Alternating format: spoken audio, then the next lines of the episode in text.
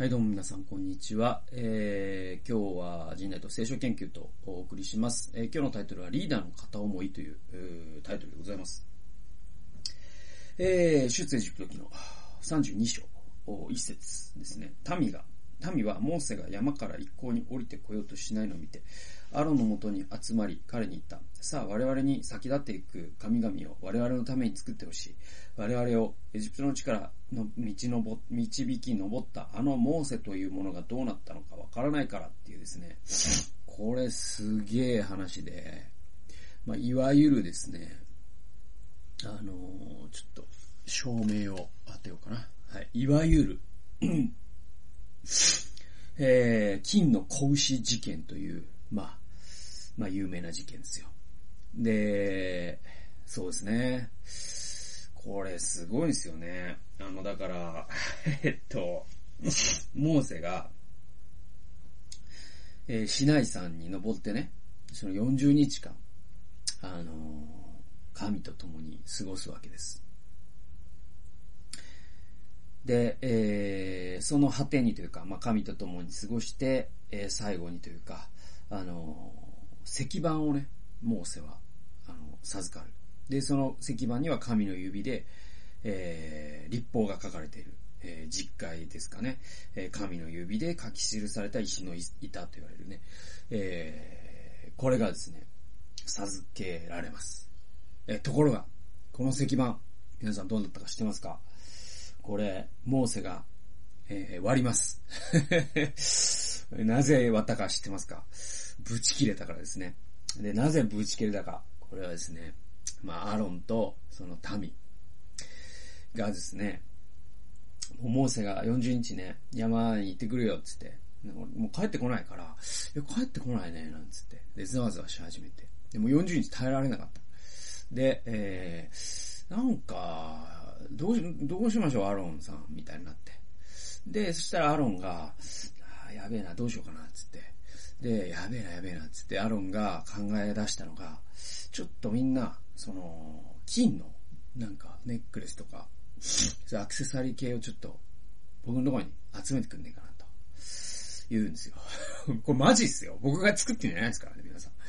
あの、僕が捏造してんじゃないですよ。書いてるんです。で、で、で、えー、集めてくんねえかな、つって。で、アロンは、それで、せっせとですね、鋳型を作ってですね、で、その金をね、溶かしてね、火でね、で、その鋳型に流し込んで、像を作ったんですよ、像。ね。金の子牛か。うんえっ、と、金のスタっていうね、えっ、と、金の子牛を作ったんですよ。牛の形を作った、まあ、金の像というか、銅像？銅像だと銅になるんで、えーそういうね、牛の子牛を形取った、まあ、えー 神っていうか、作っちゃって、作っちゃって、うん、作っちゃったんですね、これね。で、えー、アロンは、えーこれをね、祭壇を築いてね、その前にね、そしてみんな、明日は神様の祭りだよつって。で、その牛の、金の子牛の周りでみんなで、その礼拝を始めたっていう。で、で、まあ、もうもう、だから、アーロンとしては、モーセは主と共に、ね、神を治めたんだけど、その、あ、モーセちょっとやべえ、帰ってこないかもしれないってなった時に、アーロンとしては、なんか、なんかやべえな、ちょっと、うーん、なんか象徴が必要だと思ったんでしょうね。で、で、金の子牛にみんなのフォーカスを当てれば、みんながバラバラにならないで済むかもしれないって思ったんでしょう。えー、そして、金の子牛を拝ませてしまい、えー、そして、な、なんか、金の子牛をね、の祭壇の周りなんか盆踊りみたいなのが行われてるわけですよ。みんなが。なんか歌かなんか踊って。えー、もうフィーバーしてるわけですよ。んで、そこへモーセがね、その10階の石板をね、持ってね、帰ってきて、山から降りてきて、そしたらみんなが騒いでる。これなんじゃいなと。で、なんじゃいなっつって、この騒ぎは何ですかって言うんですよ、モーセが。それで、そしたら、えっ、ー、とね、これね、もう、アロンが、えっ、ー、とね、なんて答えたんだったかなこれね、えーと、えっと、えっと、えっと、えっと、あ、そうそうそう。これがですね、ああ、ああ、ああ。モーセが、えー、この民にはあなたに何をしたのですか？あなたが彼らの上にこのような大きな罪をもたらすのとは。でね。で、まあ、モーセぶち切れて、あの、石板はあるじゃないですか。で、その、子牛をもうぶ、ぶちぶち、ぶち壊すわけですよ。ね、巻き散らすわけですよ。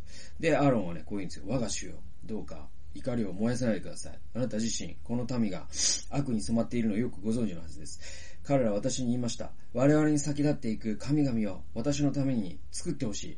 我々をエジプトの地から連れ上ったあのモーセというものがどうなったのかわからないから。それで私は彼らに誰でも金を持っている者はそれを取り外せと言いました。彼らはそれを私に渡したので、えー、私がこれを火に投げ入れたところ、この子牛が出てきたのですってねもう言い訳としてもひどすぎるっていうか、もうほんとこれ国会答弁だったらもう、議員辞職ですよ、これ。できるかいっていうね。もうほんとコント、コントなの。ほんとアロンの。アロンのこのね、言い訳ってほんと歴史に残るね、言い訳でね。そんなわけあるかいと。いや、みんなが、もう金とか持ってきて、ああ、もうパニック、僕、パニックになっちゃって、ちょっと火に入れたんですよ。そしたら、子牛になって出てきたんですよって言うんだけど、実際にしたことは彼は鋳型をせっせと作っとるわけですよ。まあ、ひどい。アロンひどい。それで、うんで、このね、話ってちょっと面白くて、あの、まあまああの、クリスチャンジョークってあるじゃないですか。ね。あの、クリスチャンジョーク。その、まあ、英語のクリスチャンジョーク多いね、やっぱね。アメリカだから。牧師の説教とかだから。んで、あの、あるね、僕ね、え、えっ、ー、と、アメリカのね、人から教えてもらったクリスチャンジョークがあって、で、えっ、ー、とね、彼がね、クリスチャンクイズを出すよ、つって言ったんですよ。で、聖書の中で最も罪深い男は誰か知ってるかいって言ったんですよ。ね。で、英語でね。で、えー、誰かな？まあ、ユユダとか？うん、なんだろうね、なんつって。な、んイザベルとか？かな？マナセ。うん、なんつってね。アハブとイザベル。うん、みたいな。ね。あの、ポンテオピラト。えー、ファラオね。皆殺しをしたというとね、ヘロデオとか、まあ、いろいろ言ってた。いや、答えを言うぜ、つって。それはモーセさって言ったんですよ、彼がね。それはモーセさ。なぜなら彼は、テンコマンドメンツを、テンコマンドメンツを、一度にブレイクしたからさって言ったんですね。わかります？皆さん。だから、2個の 石板ね。まあ、ストーンスレイトっていうのかな。で、それを、2個の石板ってこれ、テンコマンドメンツじゃないですか。ね、ローじゃないですか。立法じゃないですか。これを、モーセはこのアロンの事件の時に、うわーっつって、ガッシャーンつってね、全部壊したで。で、これ英語で壊すっていうのはブレイクですよね。で、英語で break the law っていうのは法律を破るっていう意味じゃないですか。で、これがかかってるんですよ。っていう、クリスチャンアメリカンジョークをね、彼が言ってくれて。ブレイクしたからさ、はっはっはっつって、欧米かって僕は思いましたけれども、あの、欧米のね、ジョークをね、言ってくれて、あさ面白かったんですよ。でも日本だと、破るっていうのと壊すっていうのが同じ言葉じゃないからあんま成立しないんだけどね。で、えー、その下り、これが有名な、かの有名なね、かの有名な金の子牛事件ですわ。で、僕は、まあ、このね、歌詞を読んで、ちょっともうコントチックですらあるんだけれども、いや、ちなみにこの後もう一回モーセ40日、えー、市内さん行って、もう一回石板ももらってきますからね。2枚目なんで、あれ。で、で、これね、ちょっと、その、まあ、いろんなことがあります。あのね、ソロモンのね、息子のね、えっ、ー、と、レハブアムっていうのがいて、で、それに、えっ、と、対抗してクーデターを起こしたヤロブアムっていうのがいて、で、そのヤロブアムが、確か北王国の、ね、初代の王になるんですよね、確かね。それで、えー、その、ヤロブアムの罪っていうのはずっと言われ続けるんですよ。その何年も何年も。その列王記をね、読みますとわかりますけれども、ヤロブアムの罪、ヤロブアムの罪ってで、ヤロブアムの罪って何かっていうと、これね、南のイスラエル王国に神殿がありましたよね。で、北で自分がクーデターを起こして勝手に自分の王朝を築くのになんか権威づけが欲しかったんですよ。で、権威づけが欲しかったから、ね、エルサレムに似たような神殿をサマリアに作ったんです。その北王国の首都の。で、これって、あの、動機としては、アロンがしたことと全く同じなんですよ。自分の指導力というとあれだけど、その、要は、モーセの場合は神が共にいるということがあった。だけど自分が神と共にそのように民を治めるという謙虚さというか、その信仰といいますか、あそれがないから、その代替物を自分で勝手に作ったんです。それがアロンがした金の格子の罪であり、ヤロブアムがした偽の宮殿、偽の神殿の罪なんですよ。同じなんです、動機は。それはその指導者の不安定から来るんですね。指導者が自信がないから、あなんかこう象徴的なビジョンをぶち上げるみたいな。で、これ多分現代の教会で言うと、なんか教会が急に、えっ、ー、と、2030年ビジョン、バーンみたいなぶち上げて、みたいなことをすることあるじゃないですか。で、これも、もちろんそれが主から来てることもありますよ。ありますけど、お時々そういうことってあるんですよ。その、まあ、その教会を導く牧師さんなり、役員会とかが、あ、なんか教会の、その、ね、求心力が減ってると。これはなんか街道建築ビジョンみたいなのをぶち上げることで、えー、なんか、よりみんなを盛り上げていこうみたいな。でもこれって実は神による指導とは違うんですよね。もちろんそれが何度も言いますけど、それが神から来てるってこともあるんで、これはもう人間には知り得ないことなんだけど、だけど、あの、こういうことって人間の弱さの一つの局面、一つの側面として覚えておくのはすごい大事で。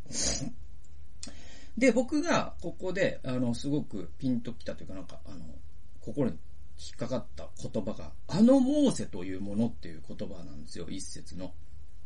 だから、その、40日間モーセがシナイ山から帰ってこなかった時に、えー、民はですね、あのモーセというものがどうなったのかわからないから、ちょっとアロンさん何とかしてくれよって言うんですよ。それでそれに負けてアロンは、金の格子をね、作るんだけれども、この、あのモーセというものってすごくないですか？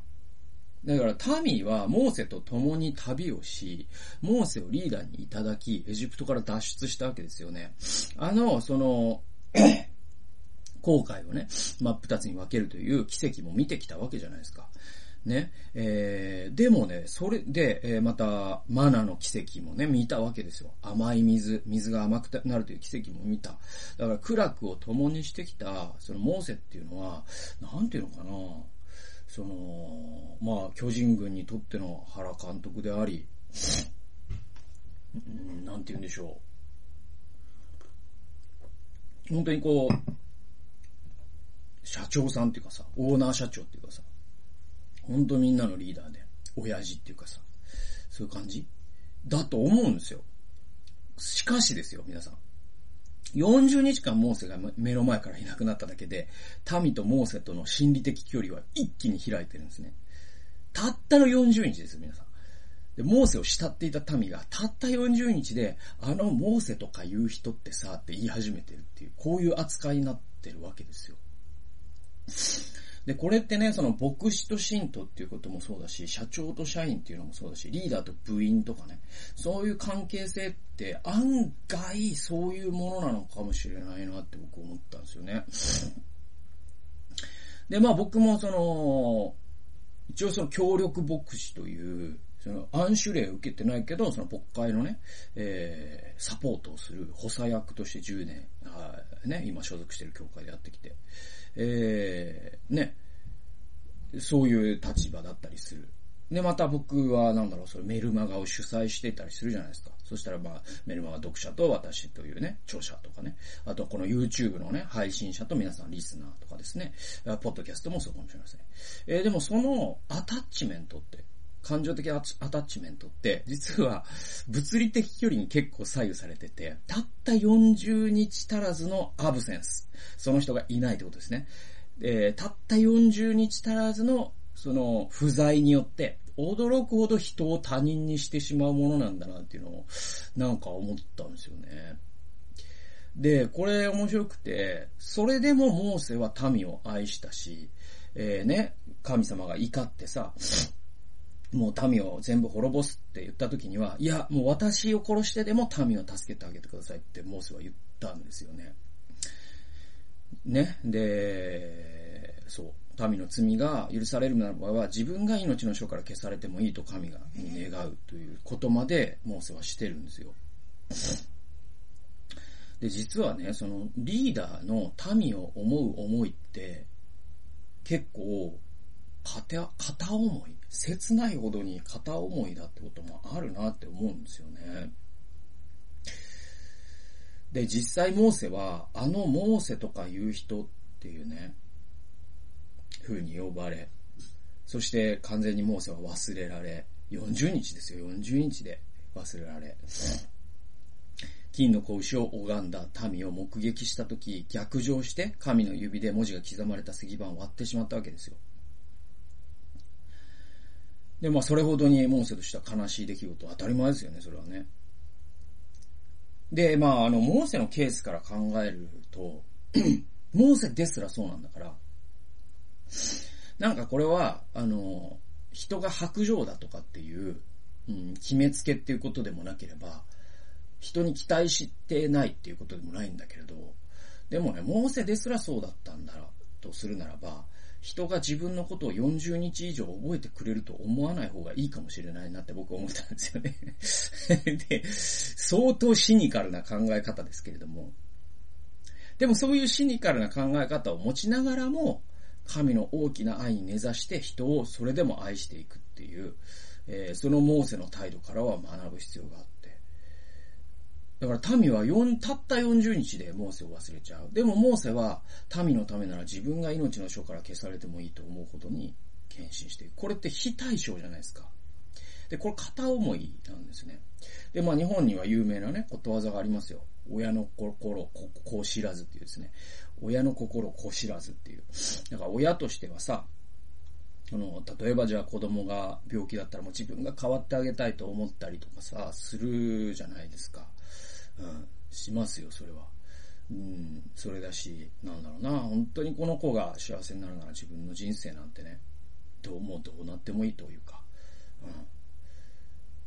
そんな話って溢れてるし、そういう気持ちも本当に親、僕も親ですから、すごそうだなと思いますし、ただじゃあ子供が、それを、なんていうのかな、お父さん感謝しますと言ってくれるかというと多分そんなことはなくて、いやむしろあの、あの愛、愛情重かったんですけど、みたいなことを言われたりとかするんで、本当親って子供に対して片思いなんですよね、そういう意味でね。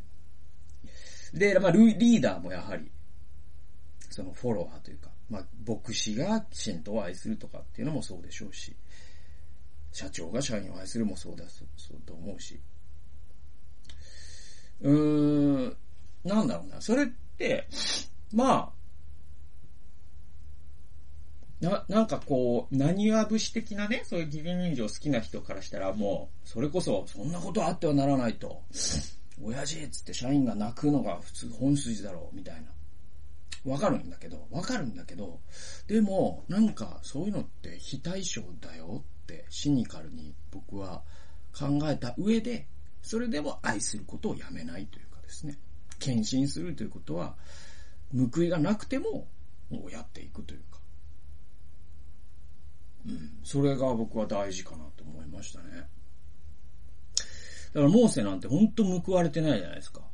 あん、もう全人生かけてさ、命まで投げ出してさ、やってるのに、40日で、あのモーセとかいう人ってどっか、もう帰ってこないんじゃないですかちょっと金の格子作っちゃおうぜ、みたいに言われてさ、もうやってらんないっすよね。でもこのやってらんなさの、この、これってもう愛が完全にベクトル一方通行で、でもこの一方通行っていうものをなんとか味わうっていうのって、実はなんかキリストと一つにされることでも僕あると思うんですよね。キリストがまさにそうだったじゃないですか。ね。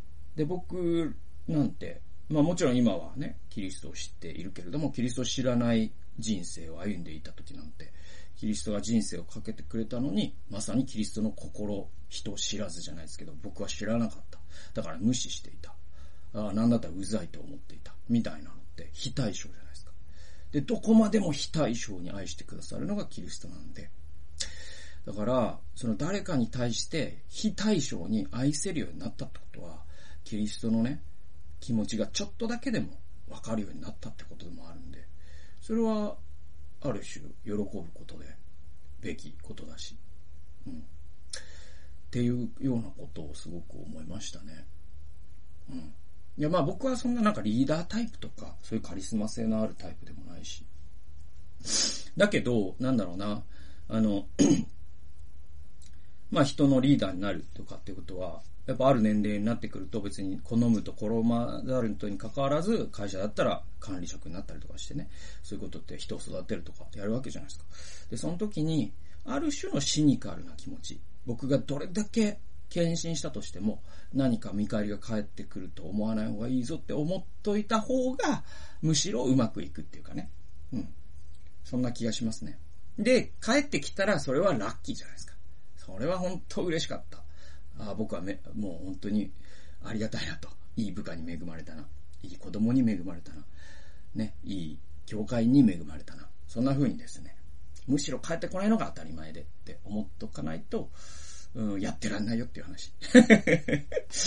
なんじゃこの話っていう話なんだけど、まあまあ結構僕、しんみりそんなことをこの箇所を、ね、読んでね、思ったんですよね。